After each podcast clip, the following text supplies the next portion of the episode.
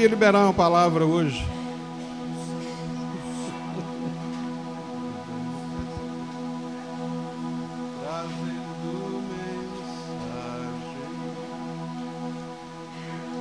Abra sua Bíblia em Ezequiel. Ezequiel 48. É o último é o último capítulo de Ezequiel.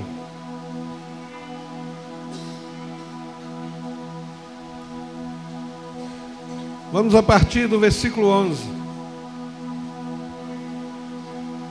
Eu quero Eu quero ler alguns textos aqui. E eu queria que vocês me ajudassem a construir um pensamento nessa noite.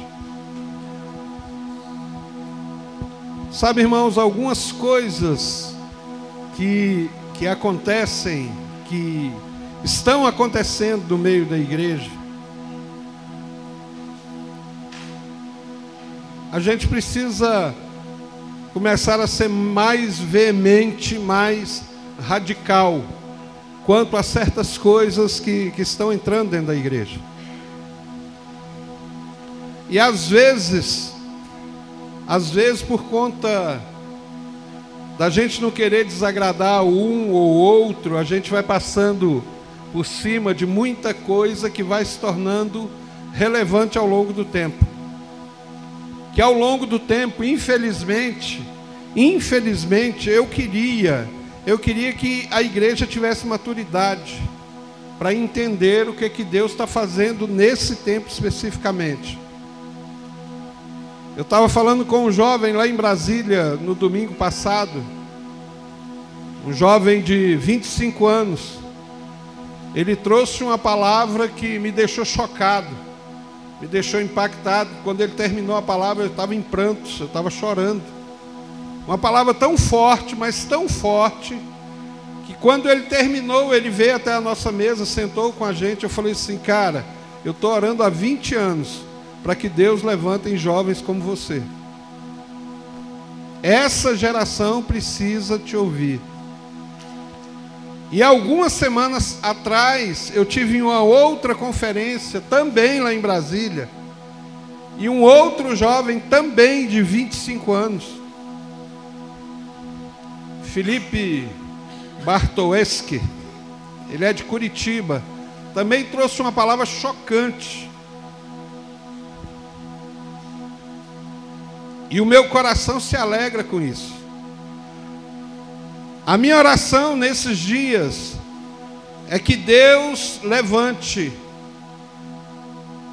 pelo menos dez pessoas assim em Goiânia. pessoas que mergulhem, pessoas que sejam fiéis, pessoas que entendam a visão, pessoas que, que falam assim: não, eu vou abrir mão de tudo por conta disso que o Senhor quer fazer nesse tempo. E o que mais me entristece, você me dá um pouquinho só de retorno? O que mais me entristece, sabe o que, que é? É uma igreja tão infantilizada, mas tão infantilizada, que chega no final do ano, faz uma campanha projetando 2020. Como se a gente pudesse projetar alguma coisa. A minha oração e a minha o meu pedido a Deus é que ele tenha misericórdia de mim e me inclua nos planos dele para essa cidade. Eu não tenho plano, irmão. Meus planos é o dele. E ele já disse através do profeta Jeremias, lá no, eu não me lembro bem o capítulo, se é 28 ou 29, ele fala assim: Eu é que sei que planos tenho para vós, planos ruins e não maus, para dar o fim a que desejais. Se é Ele é que sabe que plano tem para nós, por que, que eu vou limitar o meu Deus e escrever o meu plano para Ele? Porque eu entendo como limitação. E olha, eu estou falando isso porque eu já fiz isso, irmão.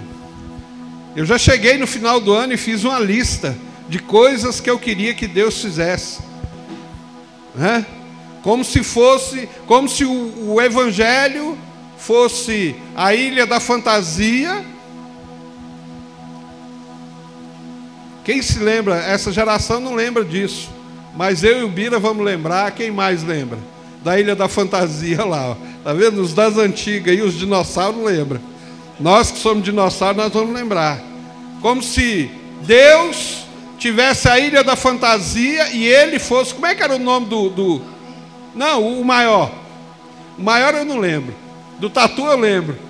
Como se o, o, o dono da ilha fosse o próprio Deus e Jesus fosse o tatu, que ficava correndo de um lado para o outro para atender a necessidade dos hóspedes.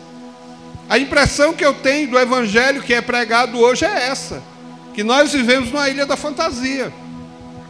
Que chega final do ano, eu vou fazer uma série de, de, de, de pedidos para Deus e colocar o ano inteiro ele na parede para que ele cumpra.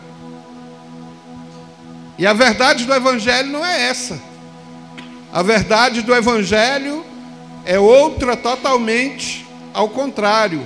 No Apocalipse diz que ser fiel até e eu te darei a coroa da vida. O que eu quero é minha coroa.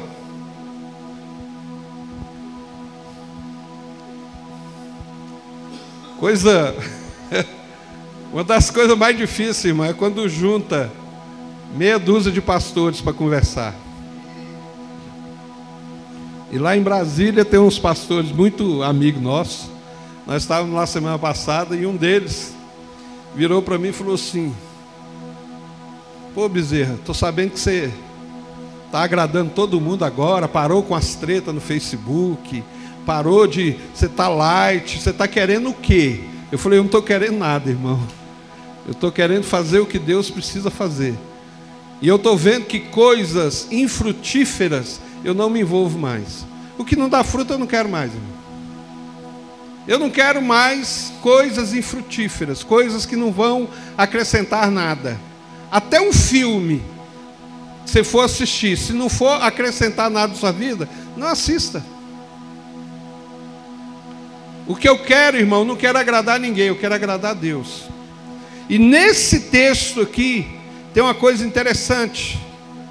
Tem uma coisa interessante que, que fala nesse texto aqui. Nós vamos ler alguns textos, mas esse aqui é interessante. Diz assim, a partir do versículo 11: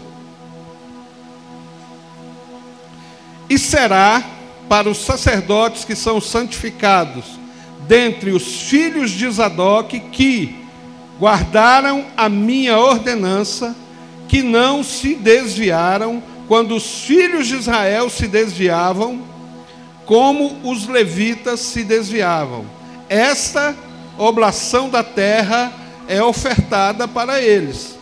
Uma coisa santíssima junto à fronteira dos levitas e contra a fronteira dos sacerdotes.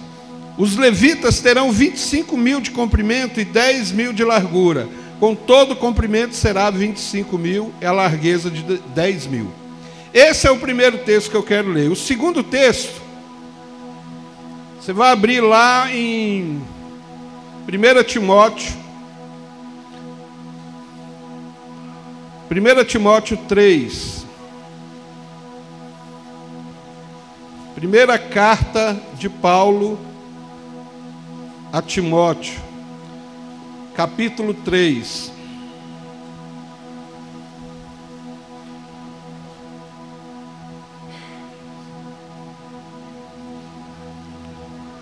Pode ser que na minha tradução esteja um pouquinho diferente da de vocês, mas vai dar para vocês entender a ideia que eu quero transparecer nessa noite. Essa palavra é fiel. Não, esta é uma palavra fiel. Se um homem deseja o ofício de obreiro, boa obra deseja. O obreiro não deve, o obreiro então deve ser irrepreensível, marido de uma só esposa, vigilante, sóbrio, de bom comportamento, hospitaleiro, e apto para ensinar, não dado ao vinho, não espancador, não cobiçoso de lucro imundo, mas paciente, não contencioso, não avarento, que governe bem a sua própria casa, tendo seus filhos em sujeição, como com toda seriedade. Porque o homem não, que não sabe governar a própria casa, como cuidará da igreja de Deus? Não um principiante, para que, ensoberbecendo-se com orgulho, não caia na condenação do diabo. Além disso, ele deve ter também um bom testemunho dos que estão de fora, para que não caia em descrédito no laço do diabo. Da mesma sorte, os diáconos devem ser sérios, não de língua dobre, não dado ao vinho, não cobiçosos de lucro imundo, guardando o mistério da fé em uma pura consciência. Deixa sua Bíblia aberta aí. Talvez eu vou abrir mais uma porta, mas eu só vou abrir se eu der conta de fechá-la. Depois nós vamos chegar nisso. Esse primeiro texto que nós lemos, eu quero, eu preciso fazer um pano de fundo para que você entenda em qual ocasião. Todo mundo está ouvindo bem aí atrás? Está ouvindo bem aí atrás? Eu preciso fazer um pano de fundo para que você entenda qual a ocasião de Ezequiel 48. Aqui ele separa, é a divisão da terra. Chegaram à terra prometida. E ali houve uma divisão. E ali eles pegam a melhor área, a melhor área, a melhor terra, uma terra nobre, e chama Zadok e seus filhos e fala: Olha, a melhor área vai ser para você. Por que, que a melhor área foi para eles? Porque o texto diz que eles se conservaram fiéis. Que eles se conservaram fiéis à visão e não se desviaram como os levitas se desviaram. Aí você deve estar perguntando, mas eu li a Bíblia e eu não estou lembrado quando é que os levitas se desviaram. Vamos voltar lá atrás. Esse desvio começa lá na casa de Eli. Alguém aqui se lembra do sacerdote Eli? Amém? Dá um amém, irmão. Faça glória a Deus. Alguém se lembra do sacerdote Eli? Ele tinha dois filhos. Qual era o nome dos filhos? Ofni e Finéias.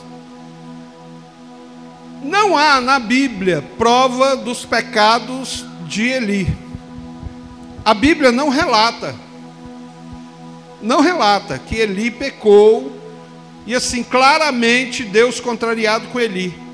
Mas a Bíblia relata dos pecados dos filhos de Eli. Os filhos de Eli pegavam a parte que não era deles da oferta e ficavam para si. Os filhos de Eli corromperam a ordem sacerdotal. Os filhos de Eli faziam do templo a sua casa.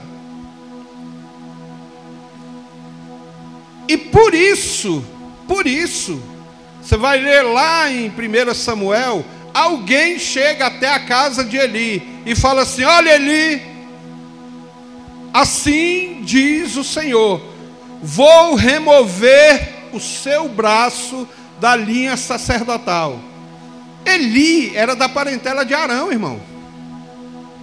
Era da família sacerdotal. O ministério de Arão continuou, mas o ministério de Eli foi removido. E Deus fala para Eli: você era para ser o sacerdócio perpétuo, o que, que é perpétuo, irmão? Hã? Para sempre. Deus se arrependeu? Deus se arrependeu da palavra dele? Não. Mas a conduta de Eli foi reprovada aos olhos de Deus. Por que, que a conduta de Eli foi reprovada? Porque aonde ele precisava repreender, ele passou a mão na cabeça.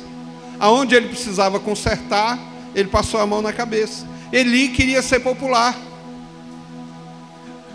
Eli queria agradar todo mundo. Por conta disso, Deus vem e fala assim: vou arrancar toda a sua linhagem. E se você é um bom leitor da Bíblia, você vai perceber que Deus acaba com todos da família de Eli. Começa com os dois filhos e vai acabando, acabando, mas sobra um. E essa porta eu não vou abrir porque nós não vamos falar dele hoje. Mas sobrou um, que lá na frente esse camarada ainda vai dar trabalho. Primeira lição que a gente tira disso: quando Deus mandar fazer uma coisa, faça completo. Não faça pela metade. Que quando você faz pela metade, essa outra parte vai te acompanhar o resto da sua vida para te atrapalhar. Primeira coisa, extermínio da ordem sacerdotal referente a Eli. É toda a família.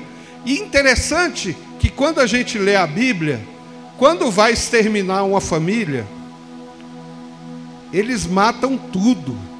Eles matam o pai, a mãe, os filhos, os bodes, as ovelhas, os jumentos, os camelos, tudo que tem dentro da casa vai ser destruído. Por conta disso, e agora, eu não queria abrir esse parêntese aqui não, mas eu vou abrir um parêntese grande que você vai ficar chocado. Deus sabia que os sacerdotes iam se corromper? Sim ou não? Deus sabia? Por que, que ele instituiu o sacerdócio? Nós falamos aqui outro dia sobre. Não, não foi aqui. Foi em outro lugar. Ou eu falei outro dia sobre, sobre o protesto de João Batista pela ordem sacerdotal. Já falei aqui? Alguém se lembra? Ninguém se lembra, não? Então não foi aqui, não. Foi em outro lugar que eu estava pregando. Mas veja bem: João Batista era sacerdote. Vamos fazer igual o, o. Quem lembra daquele programa? Como é que era o nome do programa? Que o menino ficava na cabine, ia trocando os brinquedos, e ele falava: sim! Não! Quem lembra desse programa? Aí só em vez de, de melhorar, às vezes ele complicava e ele, sim! Aí trocava uma moto por um, um patinho de tomar banho daqueles de borracha. Como é que era o nome daquele programa? Hã? Troca, troca. Vocês vão fazer assim, ó, vão fazer um teste. Vocês vão fazer sim ou não. João Batista era sacerdote? Parou ímpar. João Batista era sacerdote? Quem acha que era assim, levanta a mão. Quem acha que era não? Quantos estão enganados, Bira? Quantos estão enganados? Era sacerdote ou não? Hã? Vamos, vamos caminhar junto? João Batista era filho de quem? Zacarias era o quê? Filho de sacerdote, é? é sacerdote. É é da linhagem sacerdotal. Só pode ser sacerdote um filho de sacerdote. Era ou não era, Bíblia? Herança. É passado de pai para filho. Então, João Batista foi criado na ordem sacerdotal. Até o dia que ele percebe a corrupção sacerdotal na época de Cristo. E aí, ele, como protesto, eu estou só abrindo essa portinha aqui, que o assunto é outro. Uma ordem sacerdotal corrompida. João Batista tinha uma identidade, sim ou não? Era radical? Sim ou não?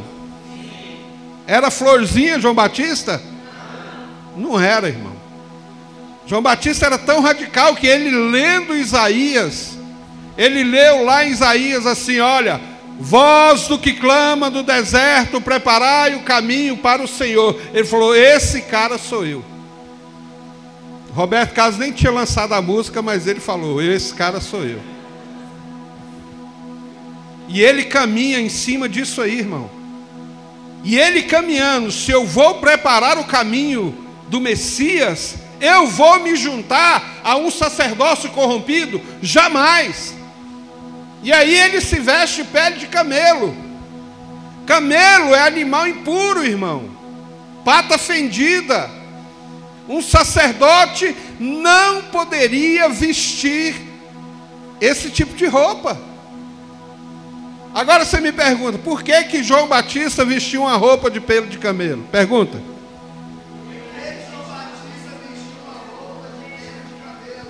Para contrariar a ordem sacerdotal.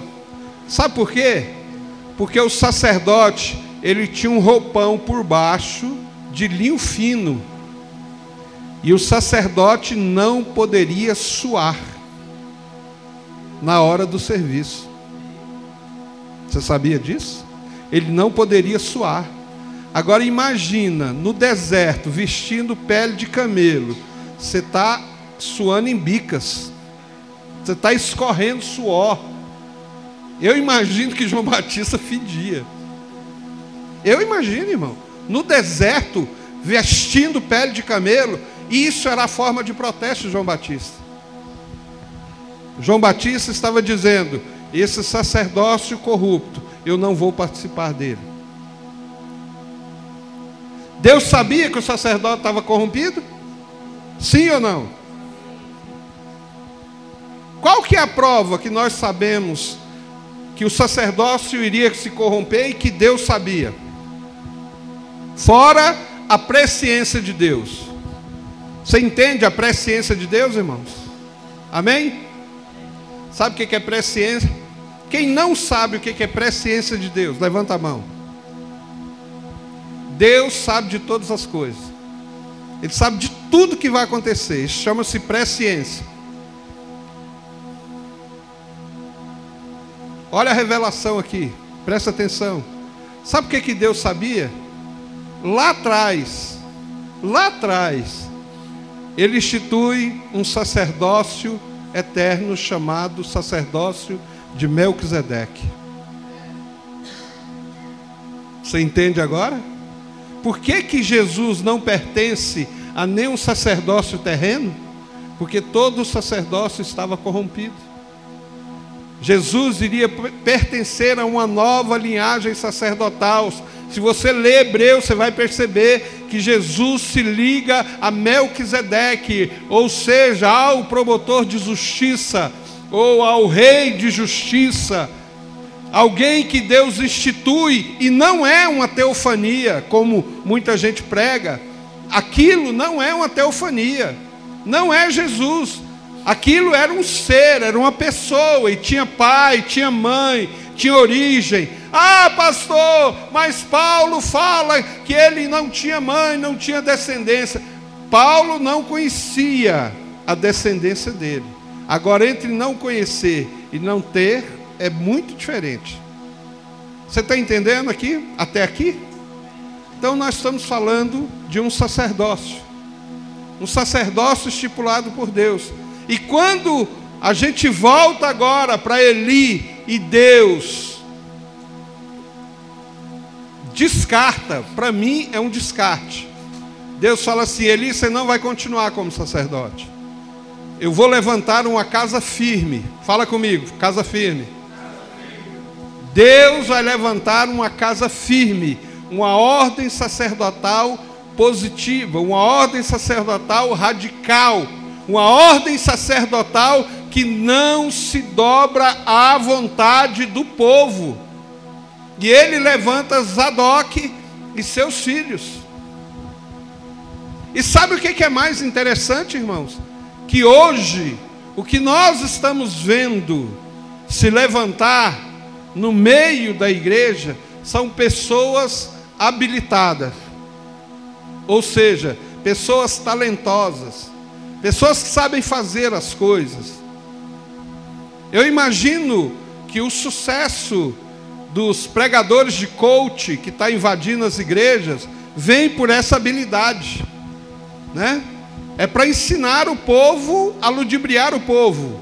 Ou seja, palavras bonitas, palavras de conforto, palavras de massagem do ego. Você é o espelho que reflete a luz do Senhor. Não, olha, você tem um cara aí pregando que você é perfeito, mas Jesus não é. É. Procura na internet, como é que é o nome dele? Vitor Azevedo. Procura na internet, vai lá e vê se você consegue assistir. Eu não consigo assistir cinco minutos da pregação dele, não dou conta. Mas quem sabe você é melhor. Eu sou ruim, né, irmão? Eu tenho coração ruim. Mas quem sabe você é melhor do que eu, você consegue assistir. É do mesmo naipe do outro lá, do. do Fala o nome, não. Meu Deus. Irmão, evangelho não é para fazer a sua vontade. Não é para fazer a minha vontade. Evangelho é para fazer a vontade dele. É para que a gente cumpra aqui um objetivo. E esse objetivo, quem determinou foi ele, não foi eu. Eu não sou perfeito, irmão. A Bíblia diz que eu sou inapto, eu sou inabilitado para exercer a, a obra do ministério. Eu não tenho habilidade nenhuma para fazer nada se não for Ele na minha vida. Como que eu posso desenvolver algo para Deus confiado na minha habilidade, confiado naquilo que eu sei, confiado no meu talento ou na minha técnica? Teve um irmão que fez um comentário que aqui na igreja ninguém sabia tocar, só tocava duas notas ou três notas, e ninguém sabia cantar. Eu falei, glória a Deus! Porque se a gente não sabe de nada, é Deus mesmo que está fazendo. Glória a Deus. É Deus que está fazendo, irmão. E acha que esse comentário vai me abalar? Não, eu fico feliz. A gente não sabe nada mesmo, irmão. Nós não sabemos nada. Tudo que faz aqui é Ele que precisa fazer, porque eu não tenho capacidade de fazer nada. Não é o meu talento que vai agradar o coração de Deus. Não é. Não é o seu talento que vai agradar o coração de Deus. O que vai agradar o coração de Deus é o meu nível de entrega.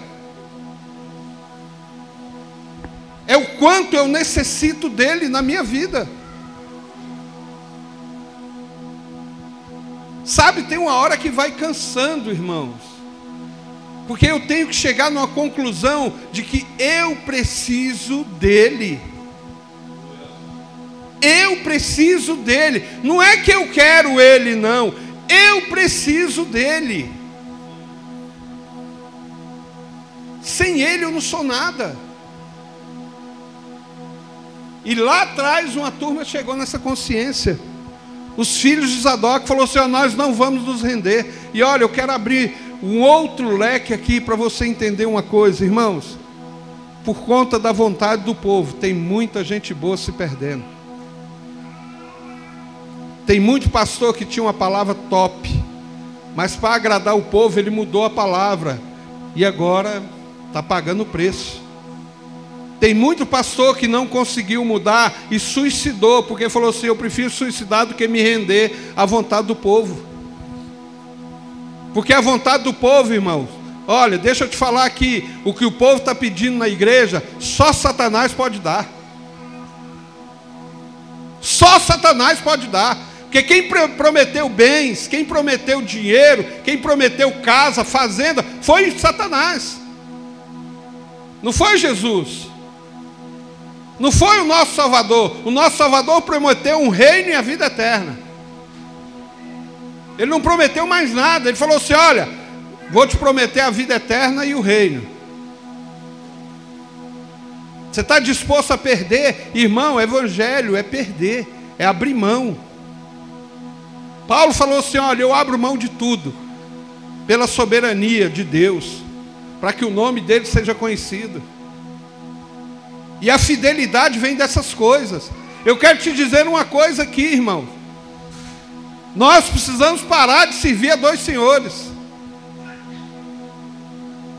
Nós precisamos começar esse ano com, uma, uma, com um voto radical.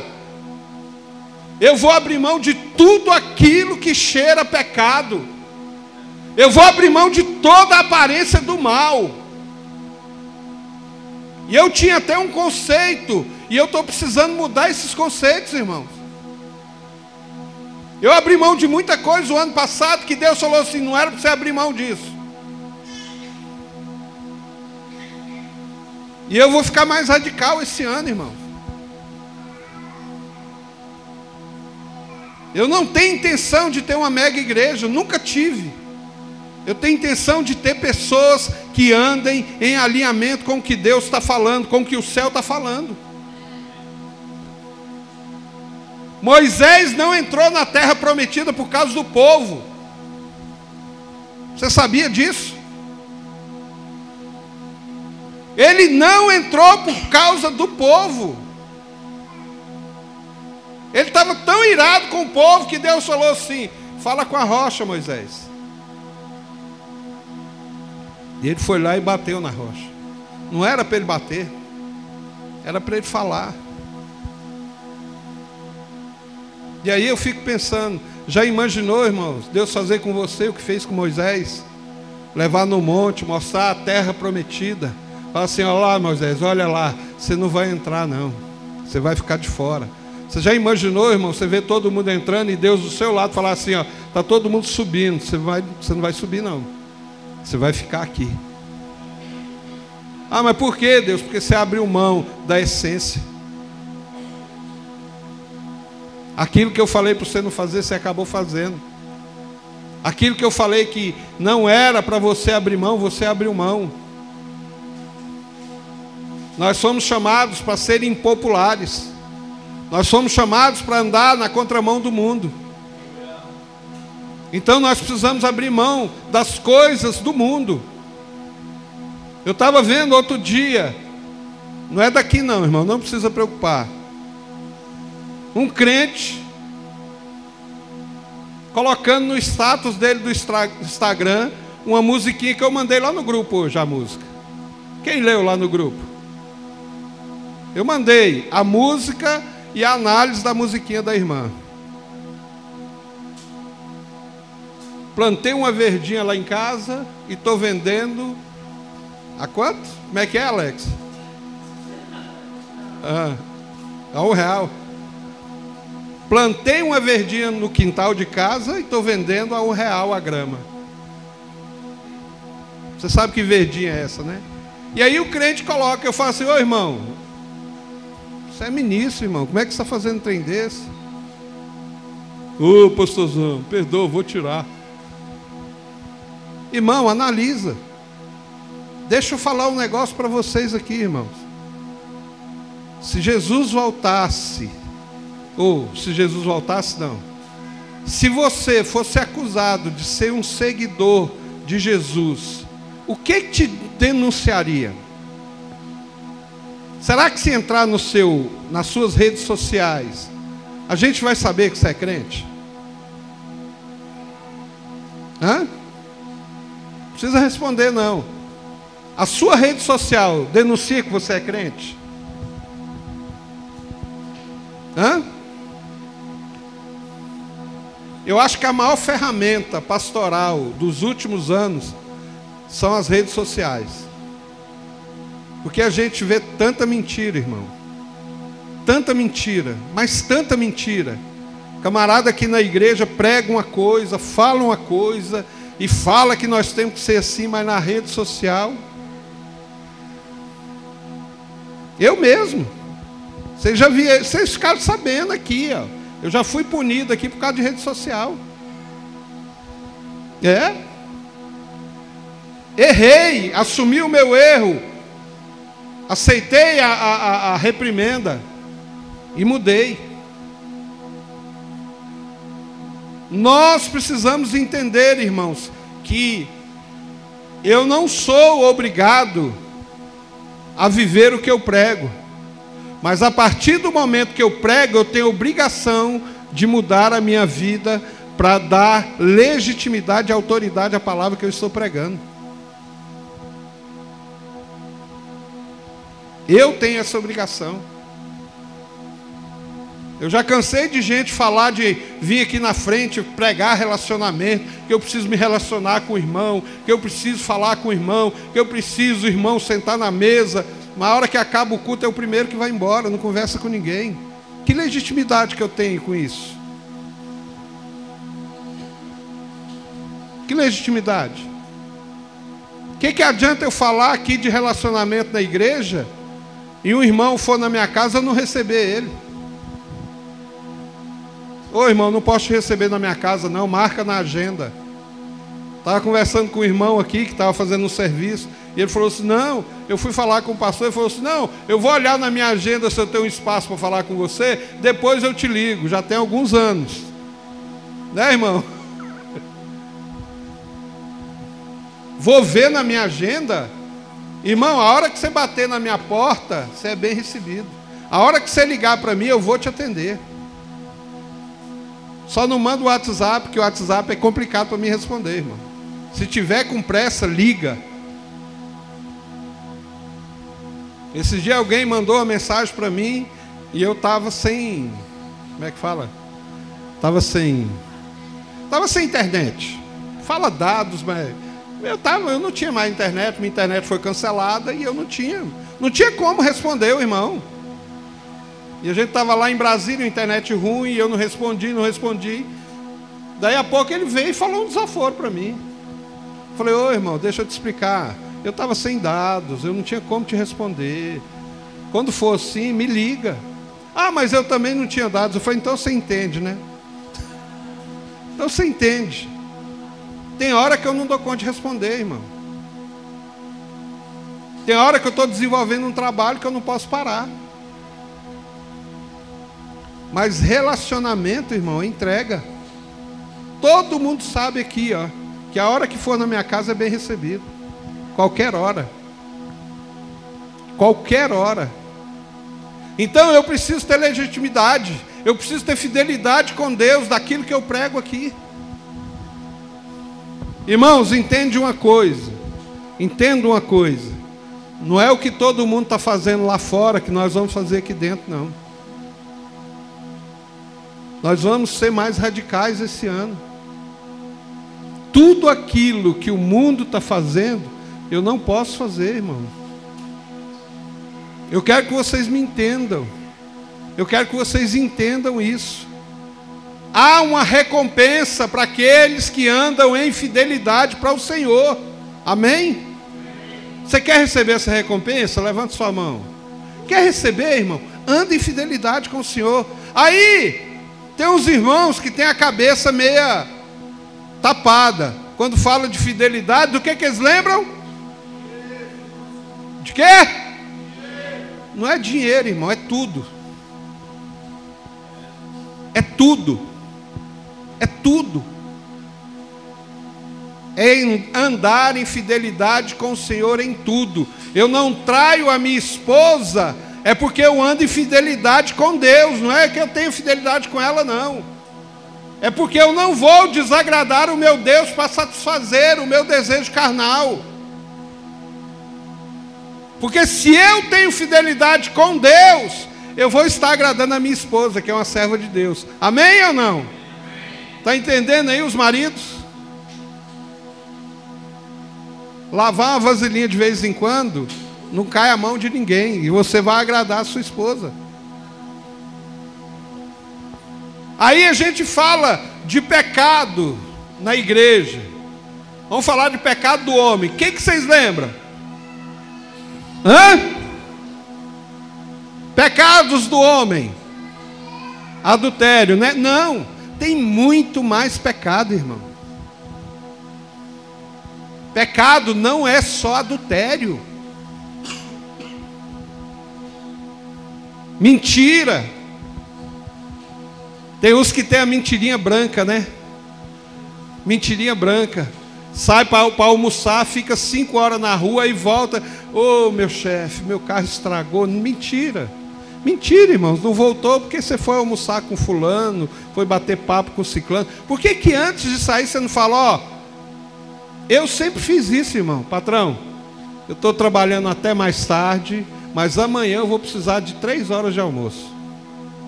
Conversa, aprende a conversar. É melhor do que mentir.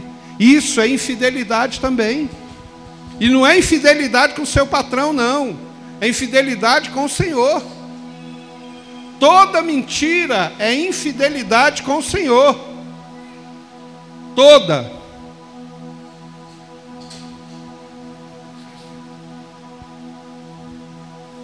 Enquanto todos estavam andando errado, principalmente os levitas, os filhos de Zadok estavam andando em fidelidade. Agora você quer ver o resultado disso? Volta de novo lá em Ezequiel 44.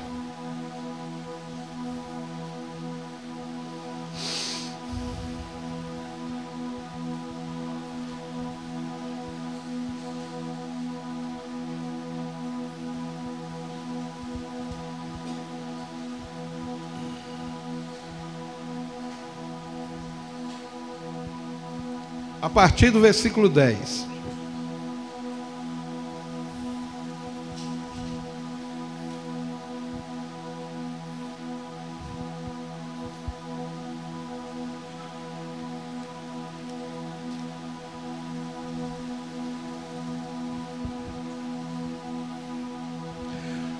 E os levitas que se foram para longe de mim, o Senhor falando, Presta atenção nessa leitura, irmão.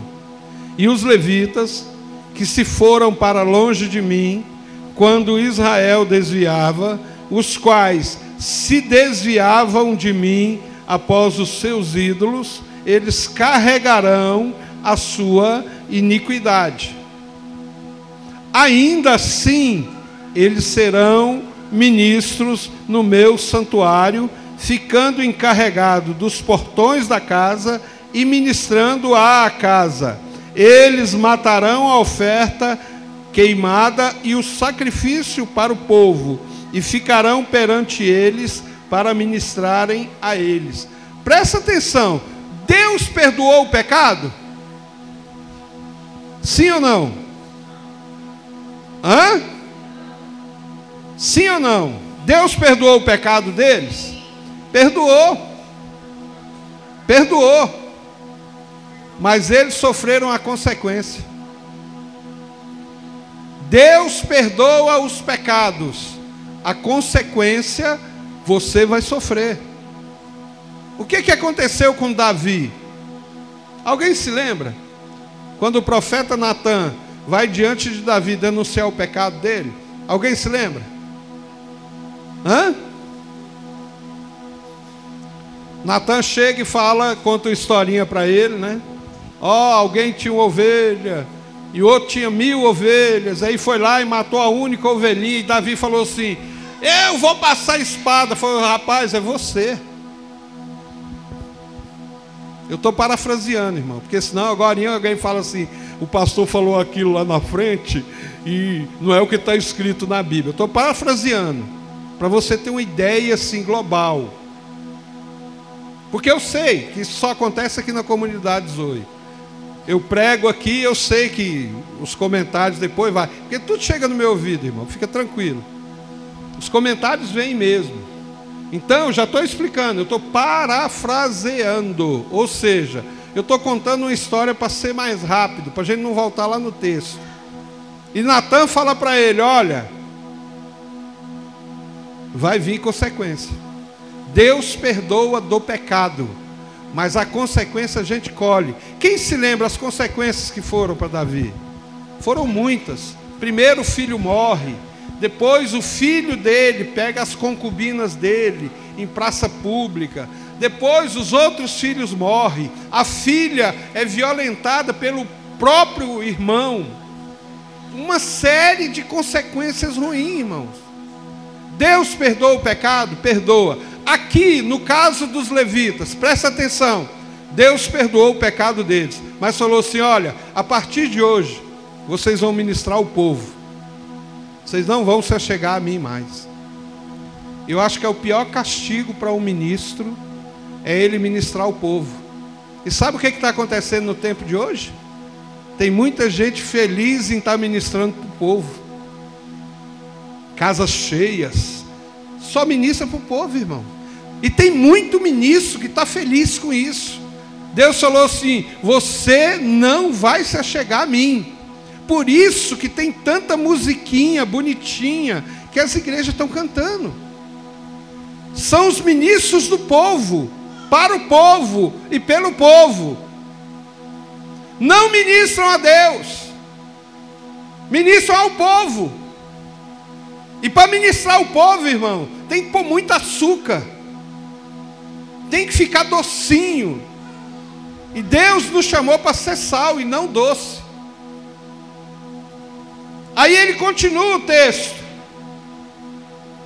o 12: Porque eles ministraram diante dos seus ídolos e fizeram a casa de Israel cair em iniquidade. Por isso eu levantei a minha mão contra ele, diz o Senhor Deus, e eles carregarão a sua iniquidade. Perderam, perderam a oportunidade. Olha, eu quero te dizer que Deus é seletivo, irmão. Se você não fizer aquilo que Ele te chamou para fazer, Ele vai pôr outro lugar. Você está entendendo? Ah, mas isso não acontece, pastor. Acontece. Aqui.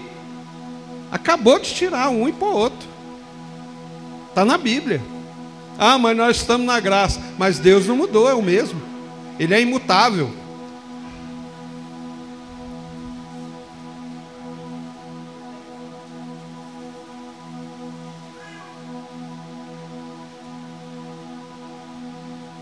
Agora vamos para o 15. Olha a recompensa da fidelidade dos filhos de Zadok.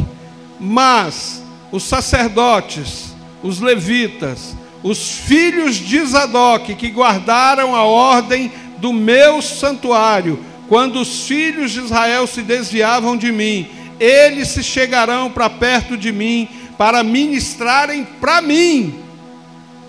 O próprio Deus falando: e ficarão diante de mim para me oferecerem gordura e o sangue, diz o Senhor Deus. Eles entrarão no meu santuário e virão para perto da minha mesa para ministrarem para mim. Eles guardaram a minha ordem. Irmãos, entenda uma coisa. A fidelidade ela é recompensada por Deus com galardão. Deus é galardoador daqueles que o buscam. E eu não consigo entender alguém que busca Deus, alguém que busca Deus e seja infiel. Eu acho que é quase que impossível. Por que, que eu estou falando isso, irmão? Porque, infelizmente, nós estamos olhando muito para a habilidade. Para quem prega bem, para quem canta bem, para quem toca bem. Por que, que eu li o texto de, de, de 1 Timóteo 3? Lá, se eu não me engano, em algumas versões, vão, vão alistar 15 habilidades, ou 15, 15 características do bom obreiro. Você está entendendo? 15 características. Delas, só uma fala de habilidade. Todas as outras falam de caráter. Só uma fala de habilidade. É o que maneja bem a palavra. Só uma. Todas as outras falam de caráter. Do homem que é sacerdote dentro de casa, que, que, que governa bem a sua casa do marido que não é espancador, daquele que não é dado a muito vinho, daquele que é marido de uma só mulher. Irmão, isso está na Bíblia. Isso foi liberado por Deus. Não é o pastor Wellington que está falando, não. Por isso que nós precisamos entender que as coisas de Deus não é pela metade. Não é pela metade. Ah, eu vou fazer mais ou menos, eu vou fazer meia boca. Irmão, para de perder tempo. Para de perder tempo. Analisa. Vê se é isso mesmo. Vê se é esse mesmo o destino que, que nós queremos para a nossa vida. Eu vou falar para os irmãos: eu não tenho volta mais. Eu não tenho mais um caminho de volta. Não tenho, irmão.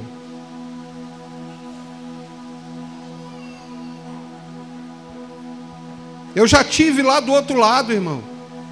E parece que tudo estava dando certo, mas não estava. Aos olhos dos homens, eu tinha sucesso, eu tinha vencido na vida, né, meu bem? A gente tinha carro, a gente tinha dinheiro, a gente tinha, a gente frequentava os melhores lugares em Goiânia. Aos olhos dos homens, eu tinha sucesso. Mas na hora que eu encontrava com o travesseiro, irmão, eu não tinha paz. Faltava alguma coisa na minha vida. E o que faltava, irmão? Só Jesus conseguiu completar. Nada. Salomão, ele descreve um livro inteiro falando assim: olha, nada do que eu fiz na terra supriu o meu vazio interior. Eu quero te dizer uma coisa aqui, irmãos: nada que você fizer nessa terra vai suprir o vazio que só Jesus pode suprir. Nada. Você vai continuar sendo infeliz. Você vai continuar investindo em coisa errada. Você vai continuar fracassando dos seus planos. Começa esse ano, irmãos, lendo esse texto, é Jeremias 28 ou 29? Quem sabe? Eu que sei que planos tenho para vós. 29. Até o pastor Hugo postou essa semana no, no, no YouTube um vídeo sobre isso aí. Irmão, para de fazer plano. Para de escrever planozinhos. Tem um amigo nosso, Daniel Zimmerman. Ele conta uma história no, no, uma vez numa pregação dele, que alguém teve a oportunidade de estar com Deus numa sala com a caneta e duas folhas de papel o que que você faria? Você encheria as duas folhas de papel com seus desejos ou entraria para a sala com as folhas em branco e anotaria o que que ele iria fazer nessa terra para você se enquadrar? Qual que é? O que que nós estamos pensando, irmãos? Nós precisamos entender isso. Jesus não é o meu empregado. Deus não é um supermercado existencial, onde que eu vou lá para suprir todas as minhas necessidades. Não é isso. Jesus veio para me completar, para que eu me torne melhor. Eu não posso sair daqui hoje do mesmo jeito que eu entrei. Eu tenho que sair daqui um pouquinho melhor. É melhor para Jesus, sim, mas é melhor para o meu irmão também, para quem está do meu lado. E sabe qual a melhor forma que eu encontrei de melhorar? Irmão, fala para mim o que, que eu preciso melhorar. Me ajuda. Me ajuda. Pastor, você precisa melhorar. Não precisa nem me chamar de pastor, Wellington. Você precisa melhorar nisso. Me ajuda, fala para mim. Não fala de mim, não. Fala para mim, chega em mim e fala assim: Pastor, você precisa melhorar nisso. Vocês vão pensar que, que é pieguice. Mas sabe por que eu admiro o Gabriel?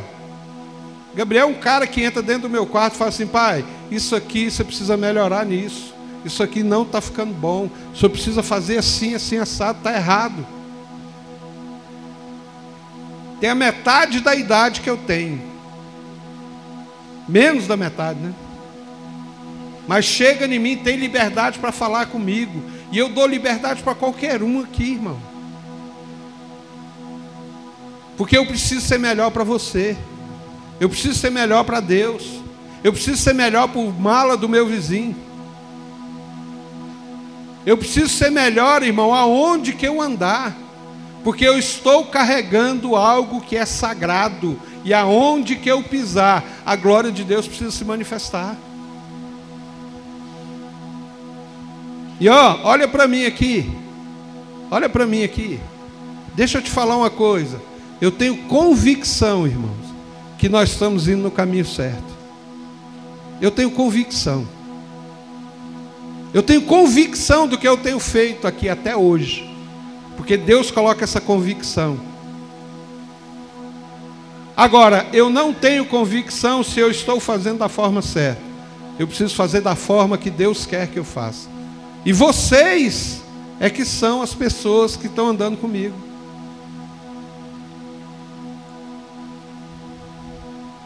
É isso. É isso que nós precisamos melhorar. Entender o que você está fazendo é a vontade de Deus? Você está no lugar certo? Se não está, irmão, muda a geografia. Pastor, eu estou fazendo da forma errada. Muda a forma. Pastor, eu não estou conseguindo. Sabe por quê, irmão? Vai chegar um ponto que os fracassos vão ser maiores do que as vitórias. Você está entendendo o que, eu estou falando aqui? Você está entendendo, irmão? É Jeremias 28 ou 29? Quem achou aí? Lê. Pode ler bem alto.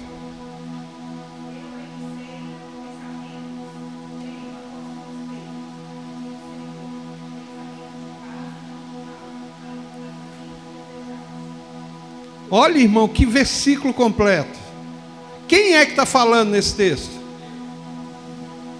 Eu é que sei que pensamento tenho de vós. É o Senhor falando. Eu te fiz, eu te criei, eu conheço cada partícula do seu corpo. Eu que sei qual é o pensamento que eu tenho para vós: pensamento de paz e não de mal.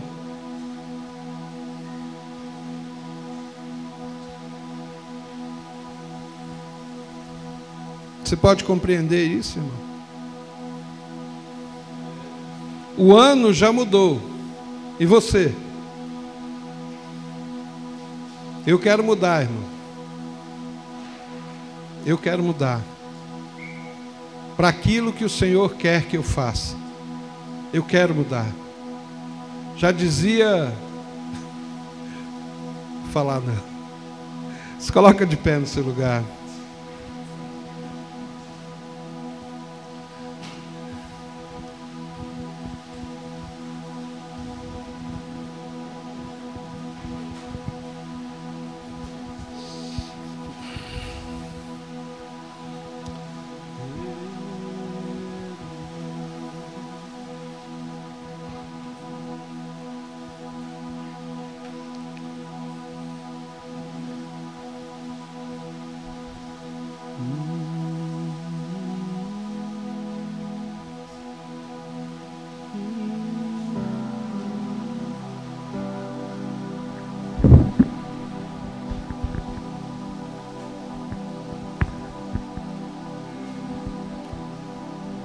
Eu que sei que planos tenho de vós, diz o Senhor.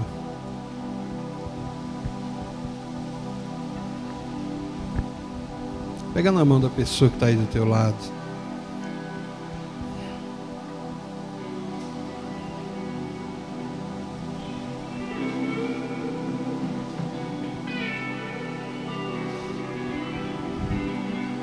quero mais, eu quero mais.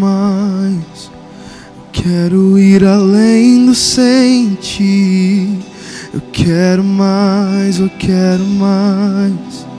Eu quero teu fogo queimando em mim. Eu quero mais, eu quero mais. Eu quero ir além do sentir. Eu quero mais, eu quero mais. Eu quero teu fogo queimado em mim, fascina.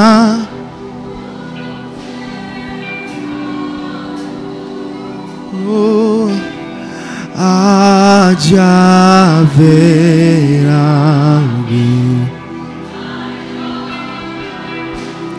Enche os meus sentidos de beleza. Oh, ah.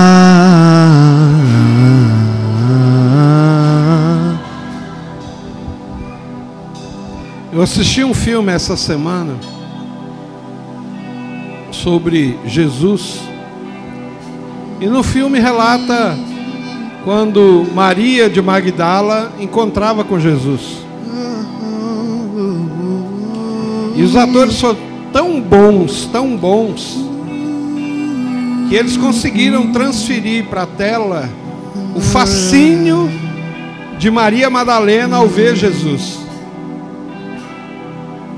Maria Madalena era inserida numa casa, numa família. Ela larga tudo contra o pai, contra a mãe, porque ela ficou fascinada por Jesus. E a partir de então, Maria Madalena ela começa a liderar as mulheres que estão em torno de Jesus. E a Bíblia diz que as mulheres serviram bem ao ministério de Jesus. Sabe o que está faltando na nossa vida um pouco? É esse fascínio. Porque a nossa expectativa ainda está colocado em homens. A gente ainda está olhando aqui para o pastor Wellington, a gente ainda está olhando para o Lucas, a gente ainda está olhando para a Leila, a gente ainda está olhando para a Andréia, a gente ainda está olhando para a Mona Lisa. E eu preciso olhar para ele, eu preciso fascinar por ele para entender que todas essas pessoas também são falhas. Que todos os que estão aqui, uma hora ou outra, vão falhar. A gente precisa parar com, com relacionamento substitutivo. Ah, eu gosto do pastor Wellington. Na hora que o pastor Wellington repreender, aí eu vou para o Kleber. A hora que o Kleber repreende, aí eu vou para o Pedro. A hora que o Pedro repreende, e aí vai mudando de relacionamento. Nunca vai crescer. Nunca vai crescer. Seja fascinado por Jesus. Deixa Ele te tirar dessa condição de infantilidade e te amadurecer, porque Jesus vai vir buscar uma igreja madura. É uma noiva bem vestida, uma noiva ataviada, uma noiva que sabe que o noivo está voltando e ela precisa estar preparada para isso. É essa noiva que ele vem buscar. E ele vem. Ele vem. Os meus Quer você queira ou não, ele vai voltar. Há de haver algo maior. Enche os meus sentidos de beleza. Oh, ah,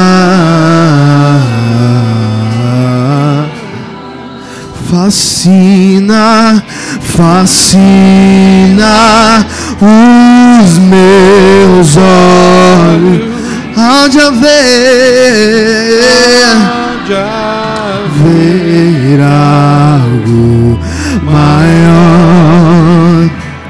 Enche os meus sentidos de beleza. Ah, eu quero, eu quero mais, eu quero mais. Eu quero ir além do sentir. Eu quero mais. Eu quero mais. Eu quero teu fogo queimando em mim. Eu quero mais, eu quero mais.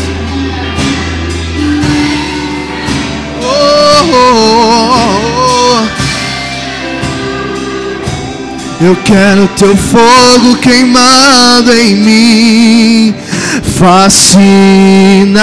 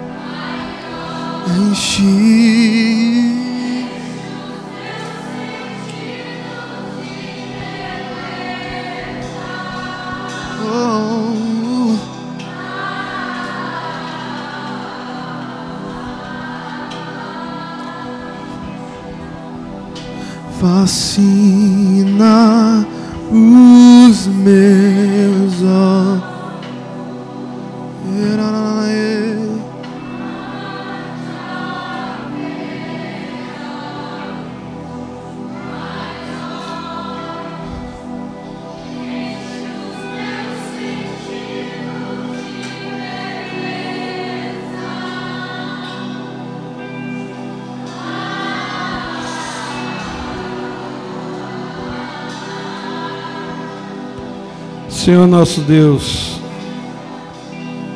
Criador dos céus e da terra, Criador do universo. Olha, Jesus, nós nos reunimos aqui no Teu nome, Senhor Deus, para cumprir a Tua vontade, Senhor Deus. Senhor Deus, libera sobre nós os Teus planos, ó Senhor Deus para esse bairro, para essa cidade, para essa nação. Inclua-nos, ó Senhor Deus, os seus planos. Senhor Deus, eu sei que os seus planos são bons e não maus, ó Senhor Deus. Senhor Deus, nos ajude, ó Senhor Deus, a entender a cada dia, Senhor Deus, qual é a tua vontade qual é o teu querer para nossas vidas, ó Senhor Deus? Ensina-nos, ó Senhor Deus, a andar em fidelidade contigo, Senhor Deus. Complete-nos, ó Senhor Deus, a ponto de nada nesse mundo nos atrair, ó Senhor Deus. Preencha todos os espaços vazios. Preencha todos os espaços da minha vida, da minha mente que eu possa, Senhor Deus, apresentar o meu corpo em sacrifício vivo, puro, santo e agradável. Que esse seja o meu culto racional, Senhor Deus. Transforma a minha mente, muda o meu caráter, muda a minha Até vida, Senhor Deus. Senhor Deus, nos treine, Senhor Deus, para os dias do fim nos treine, Senhor Deus, para a tua vinda. Prepara, Senhor Deus, a tua noiva. Prepara a tua noiva. Prepara a tua noiva. Prepara a tua noiva. Uma noiva madura. Uma noiva madura que espera a tua vida. Que esteja se guardando. Se guardando. Se reservando. Se preservando. Se vestindo de forma a esperar o amado. Adornada, muda, muda, Senhor Deus, a minha vida. Muda. Show da Mara, sei. Em nome de Jesus. Levante em nome de Jesus. Tua noiva. Em nome de Jesus. Em nome de Jesus. Em nome de Jesus. Aleluia. Aleluia. Em pé ainda, se você tiver trazido a sua oferta, sua contribuição, você podia vir aqui à frente, depositar aqui no gasofilácio. Fique à vontade, nós já estamos partindo para o encerramento. Eu queria